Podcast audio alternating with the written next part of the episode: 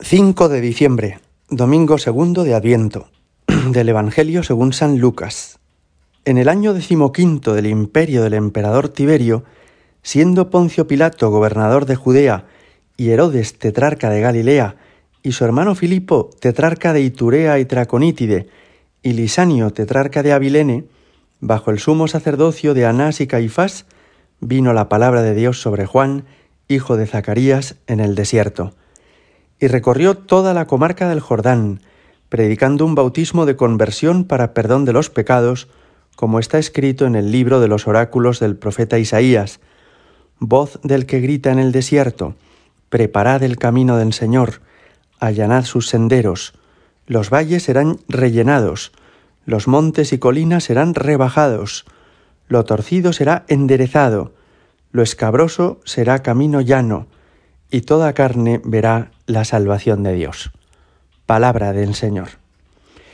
El Evangelio que hoy escuchamos nos refiere lo que predicaba San Juan Bautista, que no es otra cosa que las profecías del profeta Isaías. Estos dos nombres, Juan Bautista e Isaías, van a aparecer muchas veces a lo largo de este adviento, porque son dos personajes del Antiguo Testamento que nos ayudan a acoger a Jesús que viene.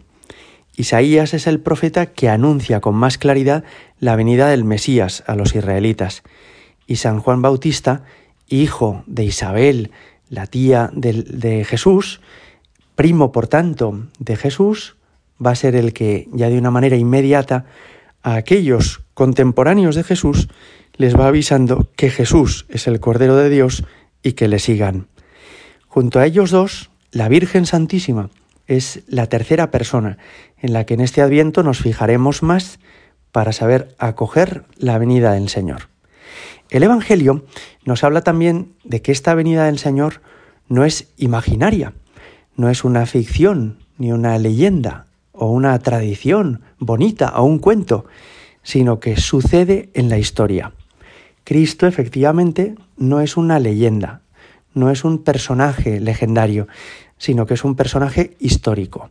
Vino al mundo en un momento concreto de la historia, el que nos ha referido al principio el Evangelio, cuando decía en el decimoquinto año del emperador Tiberio, siendo este gobernador de este sitio y el otro tetrarca de este otro y el otro tetrarca de este otro sitio.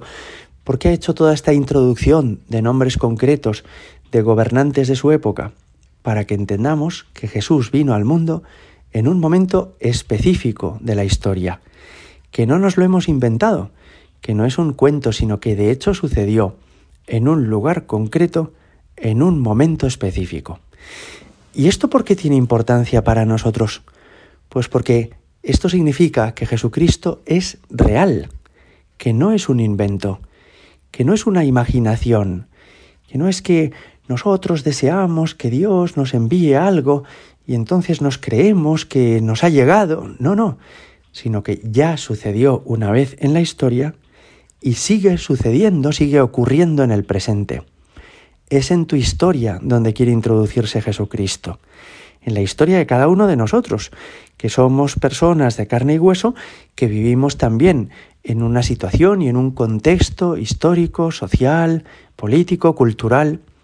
A tu vida, la vida esa que a veces te parece que no tiene demasiada importancia, la vida esa que tiene muchas veces rutinas que se repiten un día y otro día y que ya cansan y ya aburren, en esa historia tan sencilla de nuestra propia vida es en la que quiere venir e incorporarse Jesucristo, el Dios del cielo y de la tierra.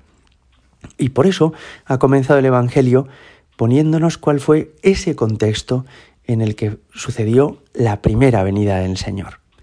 Pero después cita San Juan Bautista esa profecía de Isaías y dice, preparad el camino del Señor. Y después dice, allanad sus senderos, los valles serán rellenados, montes y colinas serán rebajados, lo torcido será enderezado. ¿A qué se refiere el profeta Isaías? ¿Es que se modificó la geografía de Israel? ¿Es que desaparecieron montañas y hubo valles que crecieron? No exactamente. Este sí que es un mensaje espiritual. En nuestra alma hay a veces montañas, porque hay orgullo y soberbia, porque nos crecemos y nos pensamos que estamos por encima de los demás. hay también valles, porque a veces cunda en nosotros el desánimo, el desaliento, y nos cansamos y parece como que perdemos las ganas de, de, seguir luchando, de seguirnos esforzando. Hay también cosas que están torcidas, como dice esta profecía de Isaías, es decir, imaginaciones que nos hacen pues soñar con cosas que, que, que no nos convienen o conductas que a lo mejor están equivocadas y en las que falta transparencia y sinceridad. Y hay también cosas escabrosas, cuestiones interiores de nuestro corazón, pues que tampoco nos gusta que los demás conozcan, pues porque a nosotros mismos nos da la impresión de que no están bien, ¿no? Desde el resentimiento que puedes tener hacia alguna persona, hacia heridas que han quedado en el corazón por alguna cosa que te hicieron o te dijeron. Bueno, pues cuando Jesucristo viene al mundo, viene a sanar los corazones, viene a allanar las, los montes y colinas, viene a rellenar los valles, a enderezar lo torcido y a hacer que sea más sencillo, más recto y más directo ese camino escabroso que a veces hay en nuestro corazón. Pues con la certeza de que esto no es un cuento, sino que sucedió en la historia y sigue ocurriendo, nos preparamos para su venida deseando que nos ayude, que venga a nuestro encuentro, que entre en nuestra existencia tan sencilla y seguramente tan pobre. Gloria al Padre y al Hijo y al Espíritu Santo, como era en el principio, ahora y siempre y por los siglos de los siglos. Amén.